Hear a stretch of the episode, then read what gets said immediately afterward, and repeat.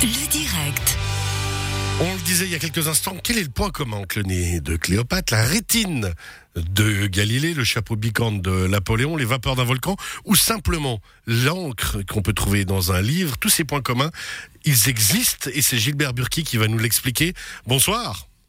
Bonsoir. Gilbert Burki, vous êtes euh, ancien directeur de l'Observatoire astronomique de Genève. Vous êtes euh, professeur honoraire en astrophysique, donc déjà de, de base calé pour nous parler de ça, pour être sûr. Mais simplement aussi quand même rappeler, vous êtes membre de l'Union euh, astronomique internationale et vous adorez vulgariser en général. On en reparlera un petit peu plus tard l'astronomie justement. Et là, c'est ce nouveau livre que vous sortez aux éditions Baudelaire, du nez de Cléopâtre à la rétine de Galilée. Vous me l'avez envoyé, j'ai pu le parcourir. Je m'attendais à quelque chose de compliqué, pas du tout. Et en fait, expliquez-nous le lien entre tous ces éléments. Alors écoutez, ce, livre, c'est un peu ce dont je rêvais pendant toute ma carrière astronomique euh, sérieuse, professionnelle, quand on fait des demandes de crédit au Fonds national et à l'université. Après, arrivé à la retraite, après un certain nombre d'années, je me suis dit que j'avais le droit de, de, me, de me lâcher un peu. De vous faire Et plaisir. donc, euh, voilà, de, ouais, donc je me suis fait, non, attends, je me suis fait plaisir pendant toute ma carrière professionnelle. hein, alors, Ouais, mais euh, oui, de vous libérer. Mais là, voilà. Et donc, euh, voilà, j'ai eu cette idée de, de- en fait, de suivre un atome de carbone. Euh, qui serait arrivé euh, sur Terre après avoir été euh, euh, formé par euh, toutes sortes de rencontres astrophysiques dans l'univers, puis au cœur des étoiles, et puis de, de le suivre parce que le même atome de carbone peut avoir parcouru toutes sortes d'endroits sur Terre ou dans l'univers. Il peut aussi euh, s'être trouvé euh, planté quelque part euh, dans le manteau terrestre et puis euh, qui n'est pas d'histoire intéressante à raconter. Mais s'il s'est mis à voyager, ben voilà, il s'est trouvé à un moment donné le mien sur le nez de Cléopâtre et puis après dans la rétine de Galilée et puis comme vous avez dit sur le bicorne de Napoléon. Euh, c'est génial parce que C'est c'est donc c'est comme comme je l'ai dit en, en citation dans l'introduction, euh, tout ce qui n'est pas impossible peut être vraisemblable. C'est-à-dire que c'est absolument vraisemblable. Simplement, euh, tous les événements, tous les éléments racontés, tous les, toutes les phases racontées à travers le le- le- l'espace et le temps euh, peuvent s'être produites. Simplement, c'est assez peu probable que l'enchaînement euh, avec le même atome de carbone ait pu se réaliser ainsi. Ouais, bien sûr, voilà. c'est ça qui est génial. C'est on parle de l'infiniment petit. On est dans la théorie pure, mais en même temps dans le domaine du possible, puisque justement, Oui. on parle de Oui. centaines de milliards plus même d'éléments. Oui, oui, bien, bien entendu, bien entendu. Alors, ce qui est peu vraisemblable, c'est qu'il existe un atome de carbone qui puisse raconter ce qu'il voit. Ça, évidemment, ça c'est la libre. Ouais, alors bien sûr, bien sûr. C'est. Alors, je vais vous dire que euh, je crois que je le mets dans l'introduction. Je l'ai mis dans l'introduction. Euh, les scientifiques rêvent d'avoir un atome de carbone qui puisse filmer et décrire ce qu'il voit. Ça, c'est le rêve absolu du scientifique. Mais voilà. Non, non, mais ce, voilà, ce livre, c'est un peu un, comment dire, un road movie spatio-temporel, quoi. Voilà. Et puis justement, une explication euh, facile et accessible. hein. Alors bien sûr, faut s'intéresser un petit peu. Puis euh, votre rôle de vulgarisateur, parce que vous faites depuis 1991, vous avez fait des conférences ouvertes au public avec cette volonté d'ouvrir justement l'astronomie à toutes et tous. Vous, là, on parle de ce dernier livre, du nez de Cléopâtre à la rétine de Galilée. C'est aux éditions Baudelaire, mais vous avez l'année passée sorti aussi un livre, Panorama d'astronomie contemporaine, du Big Bang aux exoplanètes, où là aussi vous avez vraiment cette volonté de simplifier, on va dire, pour toutes et tous, et de pouvoir, c'est quoi l'objectif Créer des nouvelles passions ou juste d'intéresser les gens? Alors, c'est, il y a, plusieurs niveaux. Tout d'abord, je trouve que c'est un devoir de, de tout scientifique professionnel, donc euh, qui, vit- qui vit sa passion euh, en étant euh, payé par euh, les fonds publics en général, même, même s'il y a toutes sortes d'autres fonds qui sont là. Effectivement. C'est un peu le, no- notre devoir de, de retourner ça au public.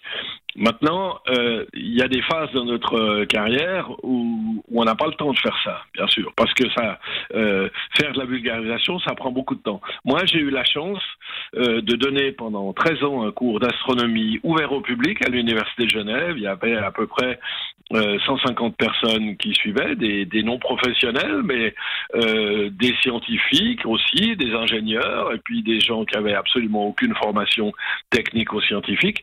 Et c'était absolument un bonheur de, euh, de donner ce cours. Et c'est à la suite de toutes ces années, puisque le sujet changeait chaque année. Après 13 ans, j'ai fini par effectivement faire un panorama d'astronomie contemporaine. Et puis en rassemblant toute cette masse d'informations, euh, puis en en rajoutant d'autres, bien sûr, eh bien, j'ai publié ce livre là aux éditions Ellipse, euh, Panorama d'astronomie contemporaine, ce qui était un, aussi un, un, grand plaisir. Alors, un, j'imagine. C'est aussi un plaisir. Il faut que il faut que ce soit un plaisir d'écrire aussi. Hein, ouais, bah alors ça, effectivement, il faut avoir envie de le vulgariser, de l'expliquer. Oui. Pour revenir à l'astronomie, ce sera ma dernière question, mais l'astronomie passionne. On le voit, hein, dès qu'il y a des événements d'astronomie accessibles au public qui sont organisés, des nuits des étoiles filantes chaque année ou autre, ça passionne. Ça vient de quoi, ça, cette passion-là? C'est l'inconnu, c'est le mystère? Ah bah écoutez, je crois que euh, vous savez, vous vous prenez un chat, vous le mettez dans une pièce qu'il n'a jamais vue, il va continuer, il va commencer à, fouiner partout pour euh, pour savoir où il vit. Ben les, êtres humains sont les mêmes, de tout temps et peut-être dans le passé, euh, une nuit étoilée, quand le ciel est bien dégagé et qu'il y a la voie lactée, par exemple, et qu'on n'est pas gêné par les, par les lumières parasites, artificielle, euh, c'est assez angoissant, hein, la, Voie lactée. On a l'impression qu'il y a quelqu'un qui a sculpté euh, le ciel. Et maintenant, alors on sait ce que c'est, donc on explique, mais il y a d'autres mystères qui arrivent, et je crois que c'est euh, de même que, comment dire, c'est un peu le, le, le comment dire l'attrait de, de la, ah, de la, la oui la, et l'attrait la, absolu de la nature c'est le, le, le ciel d'où d'où venons-nous? Il y a cette fameuse question d'ailleurs le, le livre commence par ça là sur le, le panorama d'astronomie. Où vous posez la question pourquoi le ciel est noir la nuit?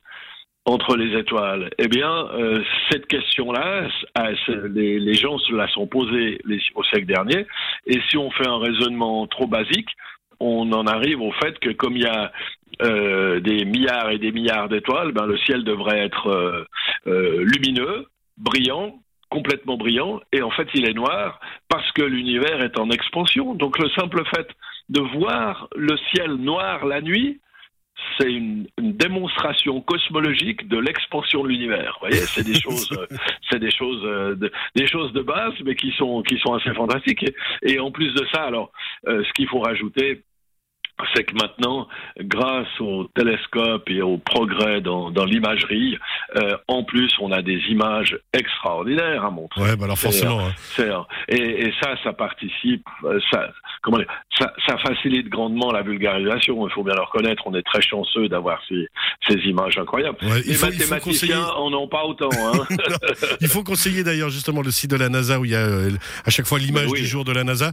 Bon, oui, je, vous oui, avais dit, je vous avais dit que c'était la dernière question, mais il me reste une petite minute rapide euh, et j'ai envie de vous embêter avec ça. 7% de la, de la, population mondiale, paraît-il, euh, croit à la théorie de la Terre plate. Comment vous réagissez à ce genre de personnes Vous, vous m'avez dit combien de pourcents?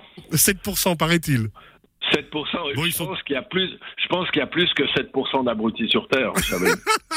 Ils ont encore pas dit, ils ont pas dit leur dernier mot, hein. Merci beaucoup. Mais je vous en prie. Je vous en prie. On rappelle, vous êtes professeur honoraire en astrophysique, ancien directeur de l'Observatoire de l'Université de Genève.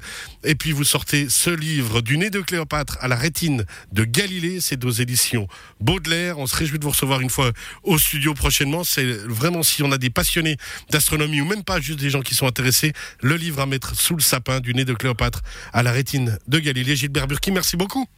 Merci, bonne soirée, bonne, soirée, bonne au revoir, merci.